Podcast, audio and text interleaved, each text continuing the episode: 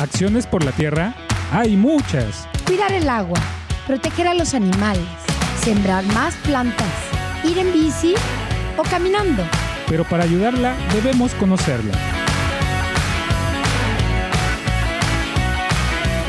Buenas tardes a todos, bienvenidos a su programa Acciones por la Tierra en el 101.7.1 FM Radio Choloyán en este preciso viernes 18 de noviembre y eh, pues bueno, les habla Luis y estaré con ustedes en este programa y bueno, eh, como es costumbre, pues vengo acompañado de Alex. Alex, ¿cómo estás? Hola amigo, buenos días, tardes. Bueno, tardes ya, ya son, eh, ya es la una, este, y pues estamos aquí en el programa de Acciones por la Tierra. Estoy bien y tenemos unos invitados súper, súper especiales que nos gustaría que conocieran. Por favor, ¿pueden presentarse? Hola, claro que sí, pues eh, me llamo Xochitl Cuauhtémoc Chicotencat, yo soy de la localidad de Cuautlancingo y bueno, actualmente estoy estudiando un doctorado en Ciencias del Lenguaje, también participo en un programa de radio con mi compañero que se llama El Mundo de la Lengua Náhuatl y eh, pues estoy en el ámbito de la revitalización de la lengua náhuatl en nuestra Oh. región. Hola, ¿qué tal? Mi nombre es Oscar Coyot. Yo soy de la comunidad de San Antonio Cacalotepec y pues junto con mi compañera estamos en esta en este trabajo que nos com- encomendaron algunos maestros de revitalizar la lengua y, y seguirla transmitiendo. Wow, wow, qué interesante. Está, está muy padre. Y pues antes de, de entrar de lleno al tema, nos gustaría eh, pues anunciar algo rápidamente que eh, vamos a tener en Acciones por la Tierra un taller de piñatas con materiales reciclables y el tema es comien- comenzar a elaborar eh, una piñata para el concurso del mes de diciembre, ¿no? Y este, eh, este taller es el viernes 11 de noviembre aquí en la casa de asistencia de Tlaxcalancingo a las 10 y dura hasta las 11.30. Y pues para más información pueden comunicarse al 222-497-5574. Así es. Perfecto. Bueno, eh, bueno, como vieron, quedamos muy eh, asombrados nosotros sobre eh, su trabajo. Eh, yo quisiera hacer como unas eh, preguntas referentes a este tema. Normalmente, en el día a día, eh, ya con la globalización, como que se impulsa mucho aprender como idiomas, porque es importante como hablar eh, con diferentes, bueno, eh, si, vas, si va si vas a ir de viaje, de, forma académica o de trabajo, y se nos inculca tal vez mucho el, aprender idiomas, el inglés, el alemán, el francés, tal vez eh, recientemente el, el- chino. Y lamentablemente por esas conductas hemos perdido como la importancia de nuestras pues le- lenguas originarias de, de, pues, nuestro país. Entonces, teniendo como esto en, en contexto, ¿ustedes creen que ha ido perdiendo como eh, el náhuatl como acercamiento con las comunidades y como qué es lo que han descubierto ustedes o qué propondrían tal vez para evitar que eh, también el náhuatl empiece a ganar como terreno y decir, oigan, pues acá estoy, existo, soy un lenguaje sumamente importante y hablarlo no es algo como cultural, sino hablarlo también es importante porque es importante preservar pues nuestras tradiciones y nuestro pasado, ¿no? Sí, así es como bien dices, eh, estas lenguas eh, que se conocen como internacionales, incluso el mismo nombre de estas carreras que es enseñanza en lenguas modernas, por ejemplo, eh, traen esta idea de que son lenguas del presente, de la modernidad, para la globalización, y se piensa mucho eh, de esa manera y eh, pues es algo que sí afecta para la enseñanza del náhuatl porque mm, pues tenemos la experiencia de que cuando nosotros queríamos reaprender la lengua, porque en nuestra región los abuelos, los padres ya no quisieron transmitirla por la discriminación que vivieron y como una forma de protección decidieron mm, prohibirla para las nuevas generaciones. Y entonces eh, pues cuando uno quiere reaprenderla los mismos familiares pues te dicen que para qué estudias náhuatl, para qué reaprendes la lengua, que mejor enfoques esos esfuerzos en aprender inglés, por ejemplo, o a- en aprender otra lengua que te permita una mejora laboral, que te permita intercambios con gente de otros países, porque eso es más valorado. Eh, pero bueno, la verdad es que estamos como muy convencidos de que cada lengua tiene una forma propia de mirar el mundo y nosotros hemos encontrado, y, y digo nosotros porque por eso me he identificado mucho con mi compañero Oscar, en que hemos encontrado mucho conocimiento eh, nuestros propios apellidos, los dos tenemos la fortuna de que nos apellidamos, nuestros dos apellidos están en náhuatl. Entonces, desde la misma curiosidad de querer saber qué significa, de ir descubriendo que nuestro entorno, la flora, la fauna, están, eh, tienen sus nombres en lengua náhuatl, de que los nombres de nuestros pueblos están en náhuatl, de que mm, incluso pues todo lo que podemos ver en nuestro alrededor lo, lo encontramos en lengua náhuatl, como los, el paisaje, ¿no? El mismo nombre de los volcanes. Entonces, todo eso pues nos, eh, nos ha hecho ver la importancia de la lengua y eh, también eh, es importante que a partir de reconocer esa lengua podemos adentrarnos en otro tipo de conocimientos que no son solamente la lengua, ¿no? sino por ejemplo la vestimenta tradicional, la música tradicional, incluso la alimentación. Entonces hay una serie de elementos que están en conjunto con la lengua que han sufrido pues esta pérdida y que eso es muy importante revalorarlos y volver a retomarlos. Eh, yo podría sumar lo que acaba de decir mi compañera, es que yo creo que eh, hoy por hoy se está retomando la importancia de lo que tiene o conlleva hablar una lengua originaria y sobre todo porque se han dado cuenta los jóvenes, eh, quienes hay algunos que les llaman los intelectuales de pueblos de, originales, el valor que tienen nuestras lenguas dentro de la sociedad, dentro del ambiente, eh, no solamente dentro del pueblo, sino de las ciudades. Y es interesante ver que ya muchos jóvenes comienzan a hacer sus videos, a hacer sus chistes, a, hacer, a subir memes, a, subir como que comentarios en náhuatl y ver que poco a poco las lenguas, no solamente el náhuatl, las lenguas van comenzando a retomar este espacio que hasta a lo mejor en algunos años no, no sé qué, no, no, no, se tomaba en cuenta. Y eso en lo personal me es bastante satisfactorio el ver que pues, nuestras lenguas están eh, como que reafirmando que las lenguas maternas son y, se, y seguirán siendo parte del presente y del futuro, eh, muy independiente de que los, eh, el sistema sociopolítico, eh, y comercial nos hagan creer que hablar una lengua extranjera es lo que nos va a sacar de pobres, como a veces no, las, no los venden.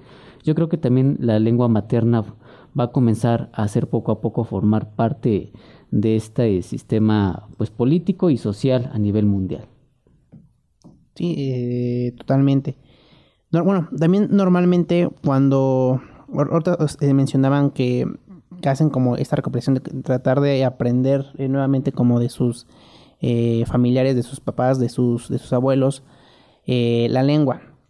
Normalmente también cuando uno quiere aprender un, idioma es siempre se hace la pregunta como de qué tan difícil es, ¿no? Este, Y por ejemplo, hay similitudes tal vez que con el alemán y, el inglés, el chino la gente le oye mucho porque pues un símbolo es este pues una creo que una palabra, ¿no?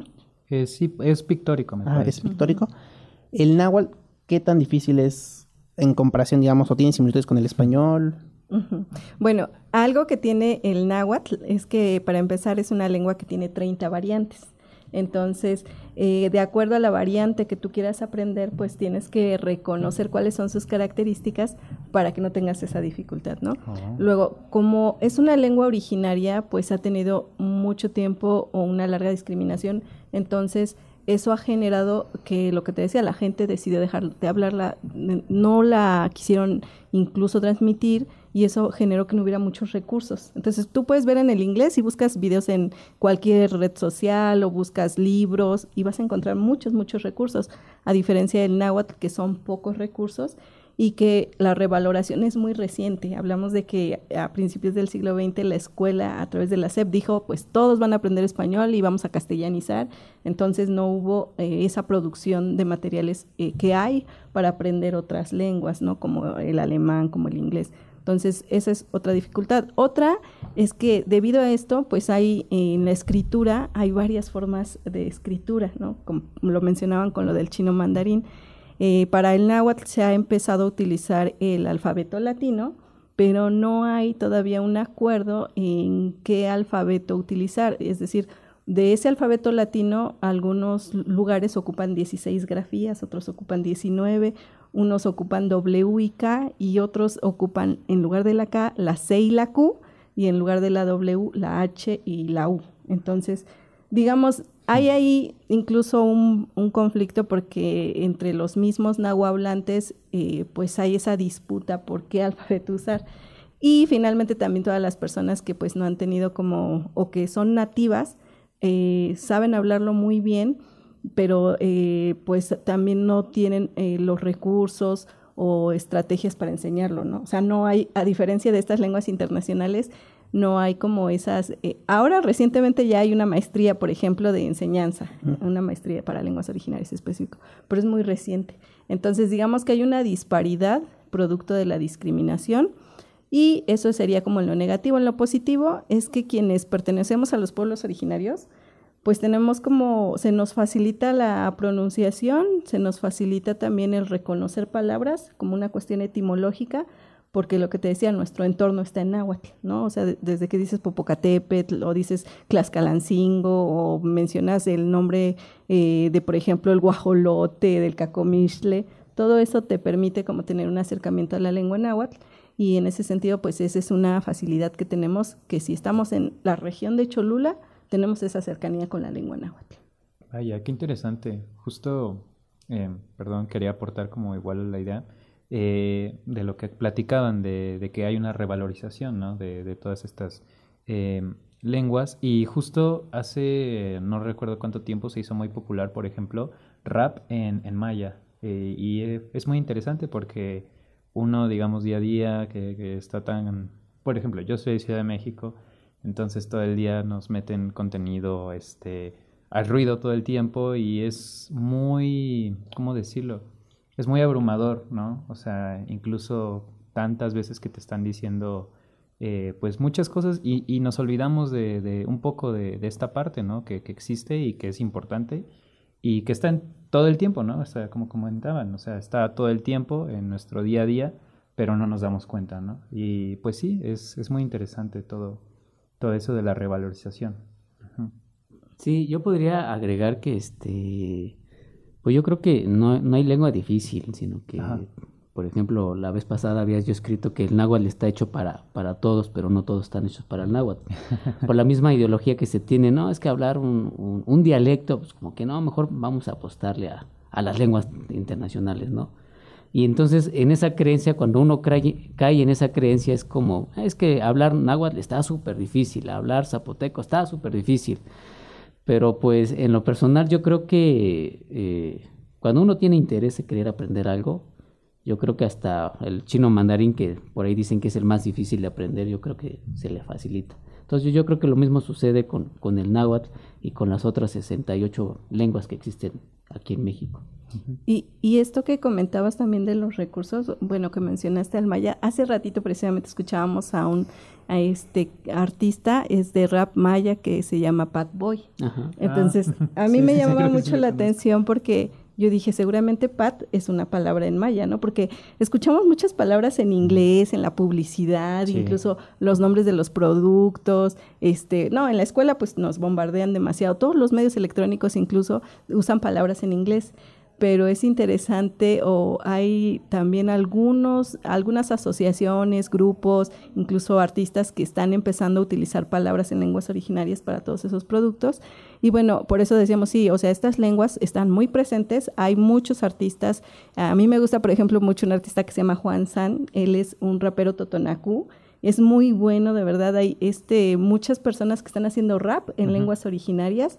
Eh, está, por ejemplo, también, eh, bueno, en rap en náhuatl hay también bastantes eh, artistas, hay incluso por ahí un, un, video que se hizo de un encuentro y hay raperos otomís, hay raperos mayas, zapotecos, hay de, de verdad una diversidad muy grande y es interesante porque se escucha la sonoridad eh, que creo que deberíamos tener esa posibilidad de abrirnos y de escuchar algo que no sea siempre lo mismo, ¿no? Que siempre escuchamos música en inglés, este, o en español, que es como nos llega a través de las radiodifusoras y de los medios de comunicación en general.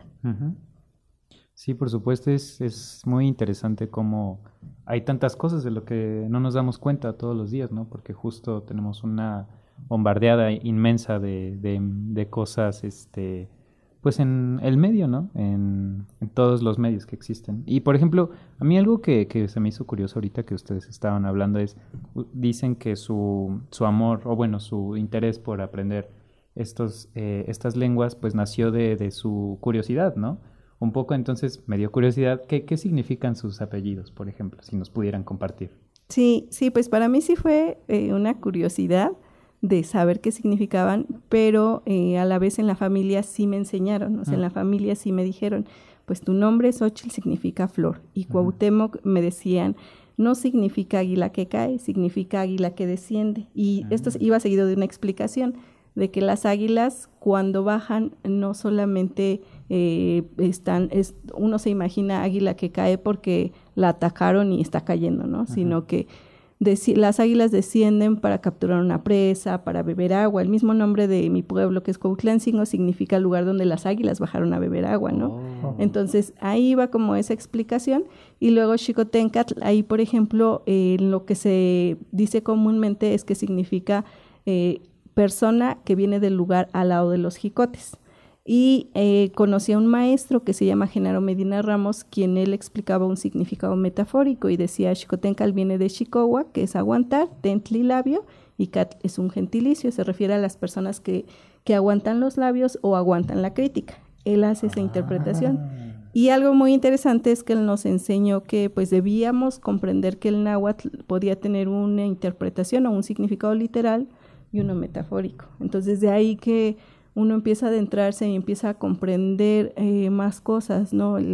Eh, por ejemplo, hay una palabra que él siempre menciona que es calmeca, que de manera literal es pues la, casa de... es una escuela, pero significa lugar eh, de la casa de mecates. Y él dice, no, es lugar, es un lugar que nos une, porque para la mirada náhuatl, el mecate es algo que une. Incluso para decir genealogía, se dice mecayot, lo que te une. Entonces no es como, eh, o esa parte metafórica de la lengua creo que es algo que para mí resultó, que me atrapó y sin duda yo creo que ese maestro mm, sigue dando clases en la región y ese maestro creo que fue muy importante eh, porque logró que muchas personas eh, nos diéramos cuenta de que no era una lengua nada más, ¿no? Sino que había todo un mundo detrás de, de eso. Entonces, bueno, eso significan mis apellidos y de ahí pues yo me empecé a interesar más en más palabras y más apellidos y, y todo esto. Los míos son Coyot Mitznahuatl, el primero viene de coyote o también significa extranjero, por la misma explicación que me había dado el maestro Genaro, eh, que, cuál, es el, cuál es el comportamiento de este animal del coyote, que tiende a ir de pueblo en pueblo.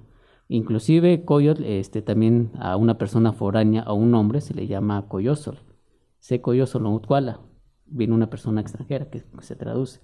Y Mitznahuat, que es un apellido que hasta el día de hoy me, sigue sorprendiendo porque desde que comencé a adentrarme a este apellido queriendo saber qué significaba, porque me acuerdo que en una ocasión cuando tenía hace unos 20 años aproximadamente, me, encontré a unas abuelitas en, la combi y escuché que venían hablando en náhuatl, aquí de Tlaxcalancingo. Y se me ocurrió preguntarles, para ustedes qué significa Mitznáhuatl. Y me dicen, ah, pues tus nahuas, tus calzones. Pero yo me quedé, ¿en verdad significa eso mi apellido? No, no, no creo. y he estado indagando, hay, hay unos que me dicen que, que, significa este, cerca de las espinas. Y llegué, eh, hasta ahorita al momento yo he, encontrado que posiblemente Mitznáhuatl eh, sea una, una, una corruptela, dijera el maestro Manuel Platoa, de la palabra Huitznahuac Huitznahuac es el título con que se le mencionaba a uno de los maestros o directores de una institución quienes se encargaban de castigar a los niños. Ah.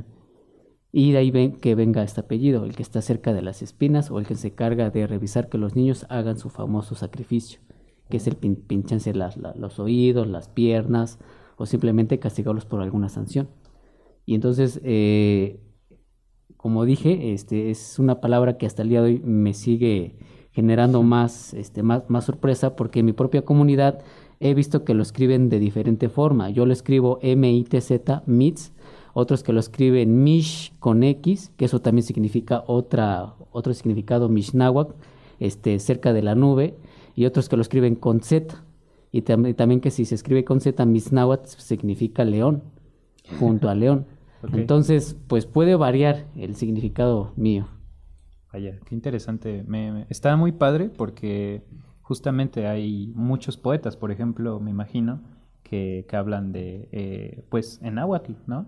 Y bueno, nada más se me viene a la cabeza, o sea, poetas que estuvieron, pues Nezahualcóyotl, ¿no? Que fue como el, quizá el más famoso de los poetas en náhuatl, quizás hasta, hasta ahora. Y, o bueno, del que tenemos en, en la cabeza al menos la mayoría de los mexicanos. Y es muy interesante porque según tengo entendido sí hay muchas metáforas como en, incluidas dentro de las palabras que no necesariamente son frases, no sé cómo decirlo, pero sí justo, ¿no? O sea, una palabra puede ser en sí misma una metáfora compleja, ¿no? Sí, y es el caso de los apellidos, o sea, eh, los apellidos son palabras eh, que también cuentan, o es, como fueron de generación en generación que se transmitieron, Muchos de estos apellidos tienen palabras que personas que son nahuablantes en la actualidad no logran identificar su significado. Y esto es porque eh, también, como en toda lengua, hay palabras que han dejado de usarse, que, que, se les llama arcaísmos. Y entonces hay una que a mí me gusta, por ejemplo, que es la palabra mitl, está, por ejemplo, en el apellido Xochimitl, que es flecha de flores, ¿no? Y eh, hay eh, pueblos donde la palabra mitl ya no se usa, la palabra flecha. Esa es una palabra que dejó de usarse, que entró en desuso y entonces no la reconocen. Entonces ese es un ejemplo de por qué cuesta a veces encontrar los significados de los apellidos, pero sin duda pues sí es algo que nos permite observar metáforas, nos adentra mucho también en el conocimiento que había. Eh, por ejemplo, yo pensaba en el apellido Cotitla, que pues qué significa Ocotitla, pues para empezar el apellido es un topónimo que significa el lugar entre los ocotes. Y los ocotes pues los reconocemos como pinos, y sobre todo en la parte cercana a los volcanes hay muchísimos, y el ocote desprende una resina que es eh, pues que se utiliza por ejemplo en las ofrendas y también mm, vamos indagando y vamos aprendiendo que esa resina se ocupaba para, ah, para curar fracturas, entonces nos adentramos en la medicina que se hacía antes y nos vamos dando cuenta que realmente nuestros pueblos tenían mucho conocimiento, pero que se fue perdiendo porque pues se dijo que eran pueblos sin, pues prácticamente primitivos, sin, cultura, sin conocimiento. Y, y nos hemos dado cuenta que no, por ejemplo, en esto de las acciones por la tierra, los pueblos originarios eran muy buenos en el tratamiento de las aguas, en el tratamiento de los desechos, e incluso en el tratamiento del mismo excremento humano, pues se utilizaba como abono. había un conocimiento muy, muy amplio, muy grande en todo esto. Entonces, pues sí, eh, yo creo que esa parte es muy interesante y que además, bueno, mencionabas al poeta Nezahualcóyotl, eh, pero también tenemos a, en la actualidad hay muchos poetas contemporáneos que también los invitamos a leer, como Natalio Hernández, Martín Tonalmello, como Mayagüel Shuani, eh, Fabiola Carrillo Tieco, el maestro Maurilio Sánchez, incluso el maestro Delfino Gachupín de San Miguel Canoa, y por supuesto, pues que les recomiendo leer también la poesía de mi compañero Oscar Coyot, que pues es un gran poeta de la región. Y también de la maestra Sochi, que se queda atrás. Y de hecho vamos a estar participando este pues ahí en la Feria del Libro. De Cholula, con la maestra Elizabeth también, el 14 de... De noviembre. 14 de noviembre nos vamos a estar ahí participando, compartiendo la, la flor y el canto que, que hacemos mi compañera y yo.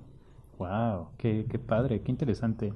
Por ejemplo, eh, no sé si ustedes nos pueden compartir como algunas palabras que, que, más les gusten así del náhuatl, algunas palabras que digan, esta palabra es para mí eh, la mejor o de las mejores que, que, nos gustaría aprender, ¿no? Porque es muy romántico el, el, lenguaje. Sí, sí, claro que sí. Bueno, a mí hay una que me gusta mucho, que es Noyoligni, que significa amigo, pero de manera literal se traduce como hermano del corazón. Oh. ¿no? Y, a mí esa es una que me encanta porque dices, en la lengua náhuatl, eh, eh, pues un amigo es igual que un hermano, pero del corazón, o sea, hace alusión a eso. Esa palabra me parece muy bonita. Si quieres, vamos a una ayuna. Eh, la que a mí me gusta muchísimo es la de Cuicuicatl, Cuicuicatl. que es canto. y eso por, por, por mi abuelo que, que me enseñó a, a poner mucha atención en el canto de las aves. A mí la otra que me gusta y esta es más bien como una experiencia personal porque la recuerdo mucho en la, en la voz de mi abuela y es Nishkomitl. Y el, el es la olla que se utiliza para este, hacer el, el nixtamal. Entonces, eh, como que a mí me gusta, en, este, en el caso de esta palabra, eh, me gusta porque pues hace o resuena mucho el sonido del náhuatl. Sí, es como tiene una musicalidad muy Tiene una musicalidad muy bonita. Esa palabra aparte me remite a mi abuela porque a ella mi papá le corregía cómo hablaba el español, ¿no? Mi abuelita no podía decir zanahoria, decía cenoria y le corregía que hablara bien español. Entonces, yo como que digo, pues no me voy a quedar con esa palabra que le corregía, sino con esa que yo escuché mucho de niña, que siempre era nishkomit, nishkomit, esa palabra me encanta cómo suena. A mí la que, la que, la que me, me, gusta mucho es la, la de Xochitl, al menos por la explicación que me dio mi mamá, que como yo, e, ella lo, lo interpretaba, que viene de Sho, de aquello que brota de la tierra, de Shoponi, de Xotla, de que brota, de que nace, y este, Xochitl es como el sonido que hace el fuego cuando, empieza a arder. ¡Wow! Ok. Incluso es muy visual, ¿no? sí, Sí. También una que me gusta mucho es Mashkoshle. Esa se refiere a un montón, pero yo la aprendí como un montón de leña, pero también puede ser como para hablar de un ramillete de este de alfa-alfa, o sea, es un mashkoshle, es algo en conjunto. Es como, eh, me gusta porque hace alusión a un tipo de medida que existe, ¿no? A cómo se observaba eh, una medida eh, sin tener que utilizar números, ¿no? Un mashkoshle. Como que es una, ¿cómo se diría? Un elemento incontable. Eso me gusta. Y la otra mía es la de Citlali que se traduce literalmente estrella, pero en sí Citlali describe una tierra. Bueno, nuestros abuelos eh, que nos hacen creer que eran unos ignorantes, cuando decían Citlali, más que mencionar una estrella, decían un planeta, una tierra allá afuera. Entonces, porque viene de C, uno, Tlali, tierra, una tierra. Esa es otra palabra que a mí me encanta mucho. Pues está muy, muy, muy padre. Y pues Esperemos que, nos sigan escuchando, eh, Radio Escuchas, eh, de aquí de Chuloyan 107.1 FM, porque tenemos el siguiente bloque en donde vamos a estar platicando un poco más de pues estas lenguas originarias y pues vamos a estar aquí. Y pues agradecemos a nuestros invitados y por favor quédense aquí en Choloyan 107.1 FM. Escuchas Acciones por la Tierra. En un momento regresamos.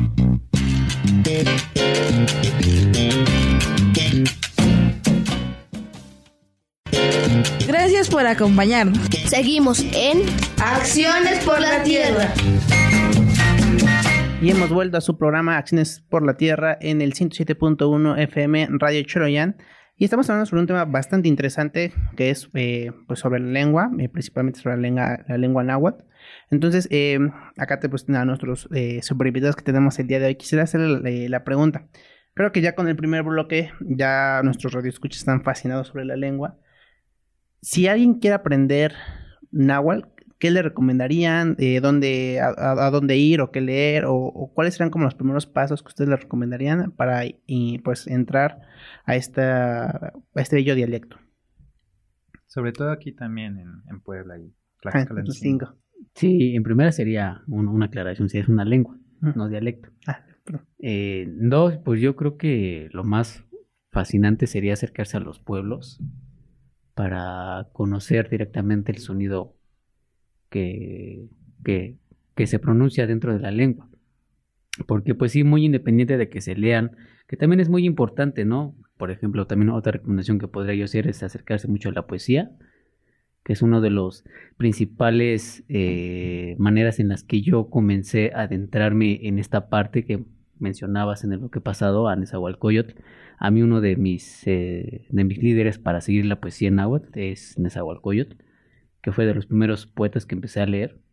Y sobre todo, pues yo creo que acercarse a, la gente que habla el náhuatl. Y yo creo que el día de hoy, pues ya es muy muy notorio escuchar a qué gente habla, y más acá en las ciudades, ¿no? Que, que se, ya mucha gente se viene a trabajar a las ciudades y de repente yo soy muy dado a que voy en la calle y si escucho a una gente que habla una lengua, yo soy muy dado a preguntarle, este, ¿qué lengua habla? Y aunque luego se cohiben, me responden. Y si hablan el náhuatl, yo tiendo a preguntarles, ah, pues, este, ¿qué timo toca? ¿Cuántos años, este, cómo se llama? ¿Qué es que y ya me empiezan a responder, entonces más o menos formular este, pequeñas, pequeñas conversaciones, pero también como para tener ese contacto directo con, con esta persona, es lo que yo haría. Y bueno, yo pues sí les recomiendo eh, que vayan a, clases, porque no, que se inscriban a un curso, a un taller. Este, mi compañero, por ejemplo, ahora lleva un taller de náhuatl con unas niñas en la comunidad de San Antonio Cacalotepec. Eh, por la pandemia suspendimos un proyecto que teníamos, pero próximamente lo estaremos retomando, donde también pues eh, eh personas de la localidad, la maestra Alejandra Cuautle y doña Fidencia Clachi nos apoyaban, que son dos nativo hablantes, y tratábamos de que fuera un espacio donde todo el tiempo se estuviera hablando náhuatl, ¿no? Que lo quisiéramos pues que se estuviera hablando. Entonces esa era otra forma también de aprender para las personas que ya tienen a lo mejor conocimientos básicos, ya saben un poco, pero que les faltan como esos espacios de vitalidad para practicarlo. Entonces esa, esa también es una muy, buena opción. Y bueno, así como, como mi compañero Oscar, hay también muchos maestros que están dando clases, el maestro Daniel Huachiloa, eh, el maestro Genaro Medina Ramos, eh, varios, varios maestros que están dando clases, eh, mencionaba también al maestro Delfino, el maestro Maurilio, la maestra Fabiola Carrillo Tieco, ellos están en la región eh, más hacia pues la zona de Puebla que colinda con Tlaxcala, incluso son de Tlaxcala. Entonces, pues hay varias opciones para tomar clases. Afortunadamente, incluso ayer conocí a un compañero que se llama Antonio Arroyo, Ricardo Antonio Arroyo, que da clases en San Sebastián de Aparicio. Entonces se está dando clases de náhuatl ahí. Ahora ya hay varias universidades que también están ofertando clases. Me parece que la Universidad del Valle de Puebla con el maestro eh, Uriel Vega, que también está dando clases. Eh, entonces hay, hay varios maestros que se están animando a dar talleres. Yo creo que es una muy buena opción que se animen a tomar estas clases, que se animen a aprender y pues ya mi comercial es que también pues lo pueden hacer a través de los libros. Yo publiqué dos libros, uno sobre apellidos nahuas y otro es de para aprender náhuatl, pero a través de nuestros apellidos. Entonces la idea es ir retomando qué significa el apellido, qué palabras podemos aprender y tiene pues son tres lecciones con vocabulario básico y es como una forma de adentrarse en ese conocimiento de una forma un tanto autodidacta para aquellos también que les interesa eso, eh, que les interesa aprender por sí mismos. Y la otra opción que ya mencionábamos era la de la música, ah, eh, pues descargar canciones en lengua náhuatl, aprenderlas, eh, también puede ser a través de la poesía, a través de pues incluso las redes sociales que nos animemos a ver qué, qué dicen algunas, algunos memes también, ¿no? Pues ya es también una opción y eh, pues también a través de la, la etimología, el reconocimiento de los, del significado de, de, muchos nombres, creo que también se puede aprender. Entonces, la, hay muchas posibilidades. Eh, yo creo que lo más importante para aprender es quitarnos esa ideología negativa de que no sirven estas lenguas. Al contrario, tienen mucho conocimiento, son lenguas que se usan en la actualidad Tuvimos la fortuna de estar recientemente en San Miguel Sinacapan, un pueblo donde la lengua está muy viva y yo creo que también lo que, lo que mencionaba Oscar, ¿no? De irse, de irse a un pueblo donde haya vitalidad y practicarlo también ayuda mucho. Sí, yo, yo también me gustaría recomendar, en caso de que lleguen a saber, a saber de que el maestro Genaro Medina Ramos está impartiendo un curso, es buenísimo este maestro, porque más que solamente enseñar la gramática, enseña mucho la filosofía que también es una, una parte muy importante al momento de, adquirir una lengua y sobre todo una lengua materna de aquí de México, porque a veces muchos, muchos estudiosos eh, muy reconocidos que solamente estudian la gramática pero no se van a la filosofía, no se van a la forma de pensar. Y el maestro Genaro Medina Ramos, que por cierto tiene dos libros, uno que es Gramática Náhuatl y el otro es Calmeca, que, que, se llama sus libros, que por, por ahí si, si, si, los llegan a encontrar, cómprenlos, porque es, es una manera de visualizar cuál es la forma de pensar dentro de la cosmovisión de la lengua náhuatl. Y pues si la gente está interesada y sabe de los cursos que esté dando nuestro Genaro Medina Ramos, que antes de la pandemia me acuerdo que andaba por todos lados dando cursos, eh, no sé ahora, y este, hemos perdido un poquito su rastro, si alguien puede aprender o tomar cursos con él, yo 100% recomendable con el maestro Genaro Medina Ramos. Pues muy interesante, muchas gracias eh, por compartirnos eh, pues esta información. Y pues estamos eh, aquí eh, en, Tlaxcalancingo, ¿no? Y por ejemplo, aquí los habitantes de Tlaxcalancingo, ¿cómo podrían acercarse a, a, conocer este lenguaje? O bueno, también de San Andrés Cholula y alrededores. Pues ahora que lo mencionas, pues tenemos un programa los lunes a las 12 del día donde pues nosotros, eh, pues el programa se llama Isemanáhuatl Tlactonáhuatl, el mundo de la lengua náhuatl, y generalmente iniciamos hablando un poco en náhuatl, ¿no? También hemos tenido invitados que hablan la lengua y hacemos entrevistas también, una parte en la lengua, ¿no? Eh, a veces compartimos palabras, gente nos escribe y nos dice, pero en mi comunidad se dice así. Entonces, por ejemplo, aquí en Tlaxcalancingo, pues está abierta esa invitación para que escuchen pues este programa que también es una forma. Estamos también por ahí en conversación con la sala de lectura eh, Xochipili de de la comunidad para que se pueda abrir un curso aquí en la localidad. Eh, está eh, un gestor, un activista muy importante en esta localidad que es el maestro Raúl Felipe Chiquito, que él pues eh, tenía también una estrategia que pues iniciaron y que por la pandemia también se detuvo, que era un conversatorio, pero él continuó mediante mensajería, mediante mensajes de WhatsApp, este, enviaba lo que era su conversatorio, que eran reflexiones sobre la lengua y sobre ciertas palabras. Entonces, acercarse a él también es una forma y él está generando también un programa que se llama El Venerable Pan de Maíz, que es el significado de Tlaxcalancingo y tiene un programa en la radio comunitaria, entonces también es, es otra forma.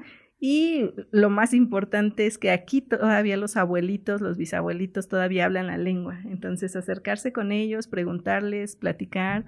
Yo creo que esa es la forma más bonita y, y, mejor que tiene la comunidad de, de Tlaxcalancingo que todavía tienen hablantes vivos.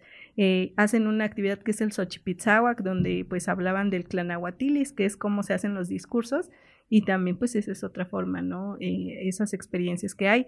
Creo que la ventaja también es que hay varias, varios materiales en la misma radio que están en lengua náhuatl que se pueden aprovechar. Entonces, afortunadamente es una comunidad que todavía tiene vitalidad de la lengua náhuatl.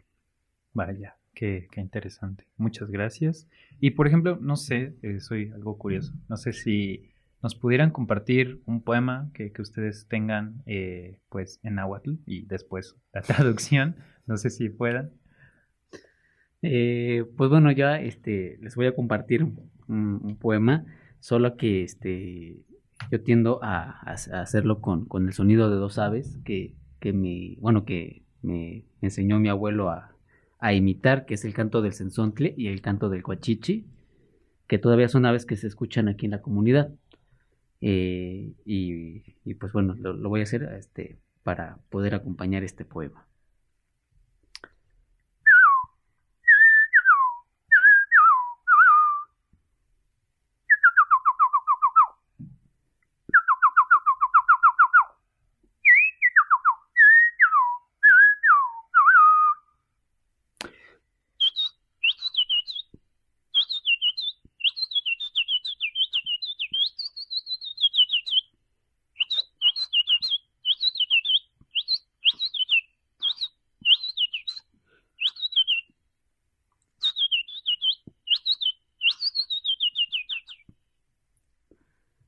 Tlen quitos icuicatl huilotzitzin nocoltzin.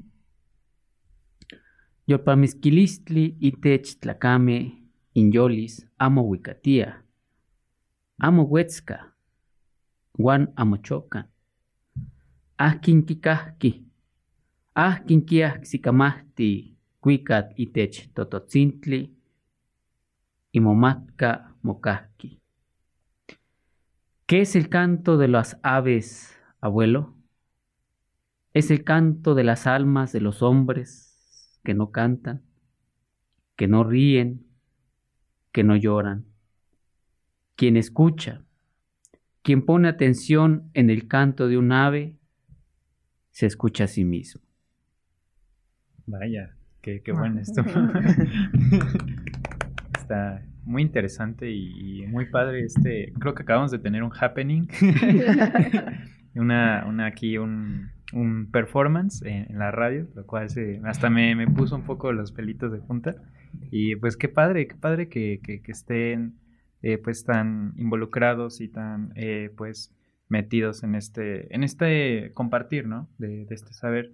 Y por ejemplo, eh, bueno, por favor, no creo que ya. es que como Oscar trajo aquí a, este, pues a esta mesa a su abuelo, pues yo tengo que traer aquí a mi abuela. por supuesto. y no, la verdad que pues me da, me da mucho gusto compartir con ustedes. Y bueno, este poema se llama eh, Malinda. Nosixin amo oquimatilla mapoguas huantlacuilosica latinotlacto. Oquimatilla quipoguas y patlanilistototl iuan kihkuilos xinoctli. Okipoguaya y olinmetzli iuan tonatiu. Ihkon okihkuilowaya ipan ixtlauac ikahuaxtli. Okiyekpouaya nakayotl sepiltontli, okimatia kenin moiskaltiskia. Nosiksin amo okimatia itechtlajtoltlakuilolistli, Yehuatzin okipouaya tletlapali iuan okihkuilowaya welik sasanili. Yehuatzin okipouaya xiuitl iuan okihkuilowaya ipan ayatli kartlapalikpatl. Okimatia kipouas itlauakuikatl kokoxki, iuan kihkuilos se tepahtilistli kachichilxochitl. Amo kaamatki ekinamitlak keme okilihki koyomi, nosiksin amo okimatia tlahtoltlakuilolistli. Nosiksin okimatia nochi semanauatlahtol, no sixinquema, oquipowaya, igual oquiscuilowaya. Malinda. Mi abuela no sabía leer ni escribir con el alfabeto latino.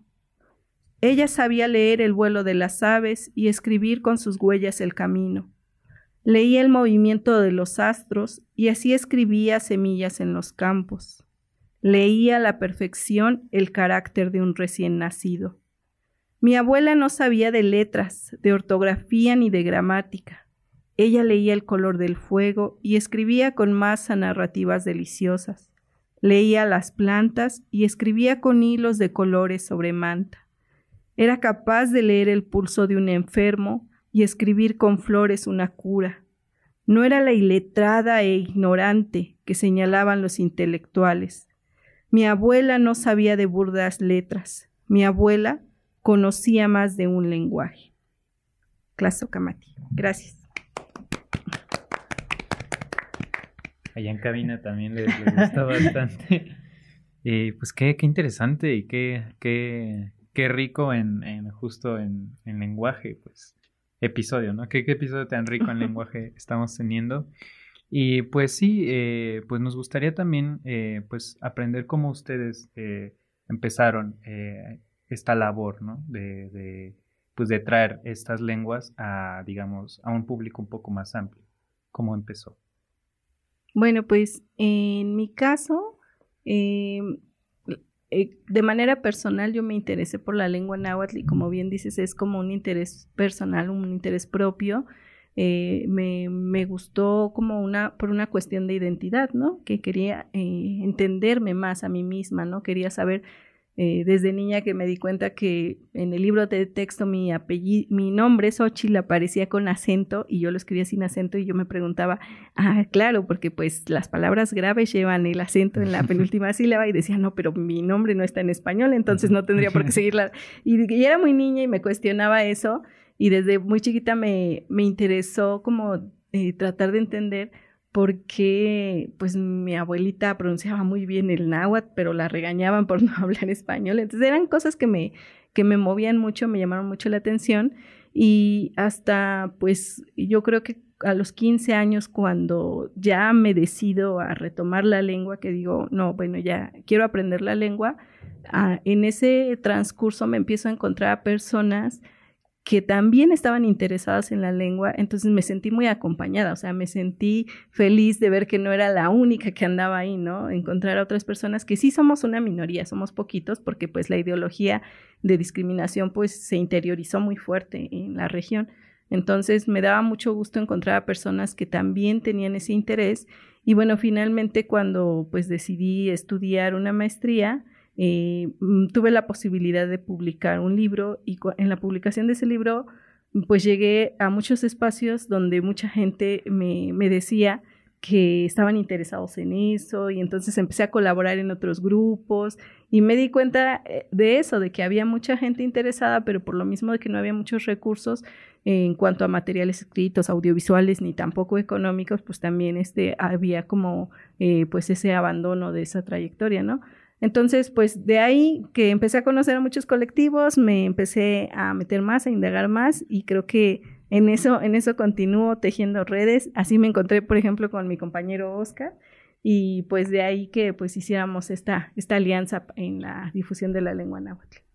Pues bueno, eh, el mío es un, episodio que, que, viví desde pequeño. Eh, yo escuchaba a mis abuelos hablar la lengua náhuatl eh, y cuando me nace el interés por quererlo aprender, les pido que me lo enseñen. y creo que ese episodio fue el que me, marcó mucho como para eh, posicionarme eh, en la postura que hoy me encuentro y fue el que mi abuelo me negara el conocimiento de esta lengua. Lo último que me dice, mejor apréndete las lenguas modernas, ya lo que hablamos nosotros nos sirve. Cuando me dice eso, dentro de mí se generan un montón de dudas, un montón de preguntas, un conflicto eh, que no le pude decir. y una de ellas era, sea, ¿cómo me dices que hablas algo que ya no, según dices tú, ya no sirve, pero yo te escucho que lo hablas con mi mamá, que sales a la calle y ahí lo hablas con la demás gente y no me la quieres enseñar a mí? Y pues yo solito eh, me di a la tarea de comenzar a escribir el náhuatl, lo, como yo, yo, lo entendía. Y me acuerdo que mis primeras palabras, yo siempre anduve con, con, un pedazo de hoja y un lápiz, y palabra que yo escuchaba, eh, como yo, yo, lograba captarla, por ejemplo, Tlashkal, que fue la primera palabra que escribí, me acuerdo que era tla, tla, tla, sí, letra, tla, tla, T, me suena T, me suena L, A, Tlash, a caray, X, CH, S, ¿con qué se escribe? Pues bueno, pongámoslos con S, Tlashkal. Y ya después con mi mamá, que mi abuelita, eh, que era, la persona, eh, era una persona más abierta, me decía, ah, es tortilla. Ah, tortilla. Bueno, ya, Tlashkal. Y fue como comencé a hacer mis primeras oraciones. Poquito. Mi mamá era la que empezó a, darme más palabras o a traducirme algunas palabras de las que yo escuchaba. Y hasta que posteriormente cuando mi papá, mi abuelo, ve mi necedad, pues me dice, bueno, pues te vamos a enseñar la lengua, pero de una vez te advertimos. Ya lo que hablamos nosotros es champurrado. Él le decía así, ¿a qué se refiere con champurrado? Que ya hablaban lo que era ahora muchos intelectuales le, llaman el nahuañol o la sincronicidad de lenguas, español con náhuatl. Por ejemplo, tres palabras en náhuatl, una en español. Cinco palabras en náhuatl, una en español. Y pues bueno, así fue como comencé, yo los escuchaba y a veces cuando hacía de enojar a mi papá, él me regañaba náhuatl. Y se me quedaban las palabras y luego también en la escuela, en las famosas groserías, que en el polo también lo que más aprendían los niños de mi edad, eran groserías. Eh, este, nana, nica tome nican y yo no sabía qué era. Ajá. Y pues, pero me las grababa, ¿no? Nos acaban de insultar acá. Creo que sí. Y este, y, y, llegaba a la casa y las, las, comenzaba a pronunciar y mi mamá me escuchaba, pues me agarraba cachetada. ¿Dónde escuchaste eso? ¿Quién te lo dijo? Pues es que me dijeron en la escuela, pero no sé qué es. Dime qué es. No, que te diga tu papá, yo no te voy a decir esas cosas. Iba con mi papá y le decía, oye, pues fíjate que en la escuela escuché esto. ¿Qué significa? Ah, pues significa esto. Pero si te lo vuelven a decir, tú diles esto otro. Y ya me, enseñaba más palabras en náhuatl y pues poco a poco fue creciendo. Pues al grado de, tal que este, lo poeta, pues yo creo que siempre lo he traído. Y comencé a escribir eh, poesía. Era una poesía muy, muy romántica.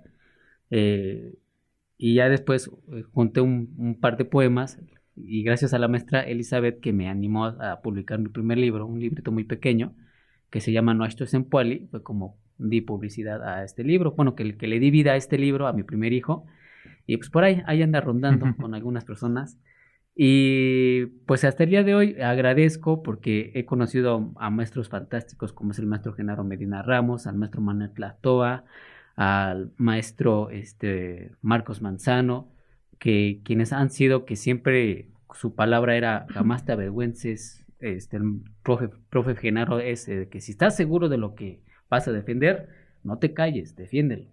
Y entonces con esa postura siempre me he defendido en la lengua, no lo hablo al 100, no me considero un nahuablante nato, sino que una persona que está interesada en querer difundir nuevamente la lengua que dentro de muchos espacios se le fue arrebatada. Y, y una de ellas, que es lamentable, que ciertas instituciones no, no, estén haciendo nada cuando aparentemente dicen que están muy, muy, este, muy interesadas en que este, en quererla promover. Y yo creo que es importante devolverle, no darle, devolverle los espacios a muchas lenguas que les fue arrebatados. Ok. Y por ejemplo, ¿con qué dificultades justamente han tenido que lidiar ustedes eh, con esta parte de discriminación o con esta parte de que ustedes intentan como, como difundir esto? Porque, porque creo que podemos ver que incluso desde la familia, ¿no? O sea, que es como el primer bloque ahí, ¿no? Que nos detiene, ¿no? Pero, por ejemplo, ustedes, ¿qué dificultades han tenido en esta labor suya? Pues yo creo que todavía hay mucha discriminación. Entonces, también eh, como es en, estamos como en un ámbito en el que se piensa que por la cultura no se debe de pagar, sino que solamente, pues, al contrario, debemos de agradecer porque nos dan espacios, pues muchas veces este, lo hacemos de verdad porque queremos difundirlo y hay espacios colectivos, asociaciones como por ejemplo Acciones por la Tierra, que sabemos que están haciendo pues cosas con los que nos da mucho gusto compartir porque vemos pues su interés, su labor, pero también hay instituciones que sí cuentan con recursos, que sí podrían apoyar en esa parte y hay pues esta parte de la corrupción que siempre está dañando, pues ahí afecta bastante, ¿no? Creo que eso sí es algo que que pues está, es difícil porque de alguna manera pues no se valora el trabajo que se, que se hace, ¿no?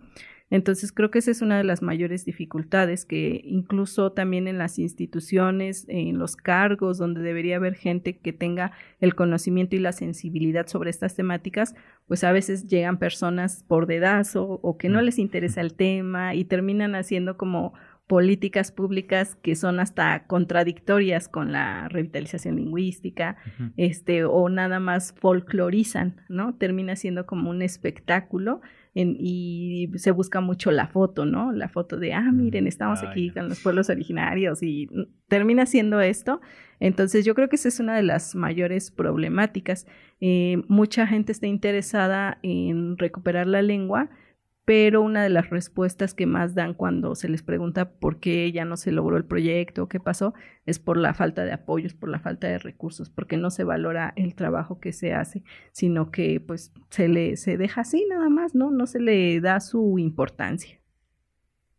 Y pues bueno, yo creo que lo más importante, el revalorar el trabajo que, que, que tanto hace mi compañera como un servidor y como muchos más de nuestros amigos y compañeros, es que realmente se nos dé el trato justo como personas nahuablantes cuando nos inviten a una presentación o nos digan, oye, pues tradúceme esta hoja, ¿no? Ellos piensan que es en chilamestas y, y pues no, creo que todo tiene su trabajo y todo trabajo pues tiene un costo. Entonces, tan solo con que nos dignifiquen el nuestro trabajo que hacemos tan solo por traducir una simple hoja, dicen ellos, pues yo creo que es muy importante esa parte.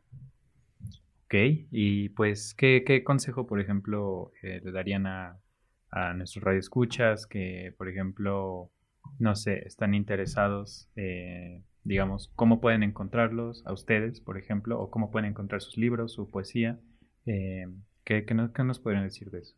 Pues nosotros estamos muy dispuestos, muy abiertos a que nos conozcan, a que se acerquen con nosotros pues nos pueden seguir en redes sociales, de mi parte en Facebook, estoy como Xochitl Tencat, también tengo una página que se llama Nahuatocait, ahí voy subiendo información sobre los eventos en los que participamos. Eh, los libros eh, o las publicaciones que tengo se encuentran en librerías de la región de, de San Pedro Cholula, de San Andrés Cholula, de Cuautlancingo y pueden, eh, pues, por ejemplo, en Chololan Libros, que está en Plaza San Diego, en la librería La Plaza de Cholula, que está en San Pedro, en la 3 Poniente 807, en el Jardín Etnobotánico Francisco Peláez, eh, y bueno, directamente también eh, eh, conmigo y pues los invitamos a que nos escuchen los programas de los lunes, también pues, ¿por qué no? Que se acerquen a conocer un poco más de nuestro trabajo que también pues tenemos ahí con diferentes compañeros con los que trabajamos. bueno, yo participo con un colectivo que se llama La Tinta del Tiempo, es una, publicamos una revista electrónica en la que también ahí van a encontrar un poco de la poesía que escribo y pues esa eh, la encuentran en la página www.latintadeltiempo.com y también así aparece en redes sociales. Y pues bueno, mi libro, este, ya de los pocos que me quedan, ya más con un servidor los pueden encontrar. También me, encuentran en Facebook como Oscar Coyot. Y pues yo también muy, muy presto a, querer compartir el trabajo que estamos realizando. Y escúchenos todos los lunes de 12 a 1 y media eh, aquí en, su programa eh, Mundo de la Lengua Náhuatl, en su eh, radio Chololan Radio. Ok, pues les agradecemos por estar aquí en este episodio de Acciones por la Tierra y pues se despide aquí su amigo Alex. Su amigo Luis. Y pues por favor, despida.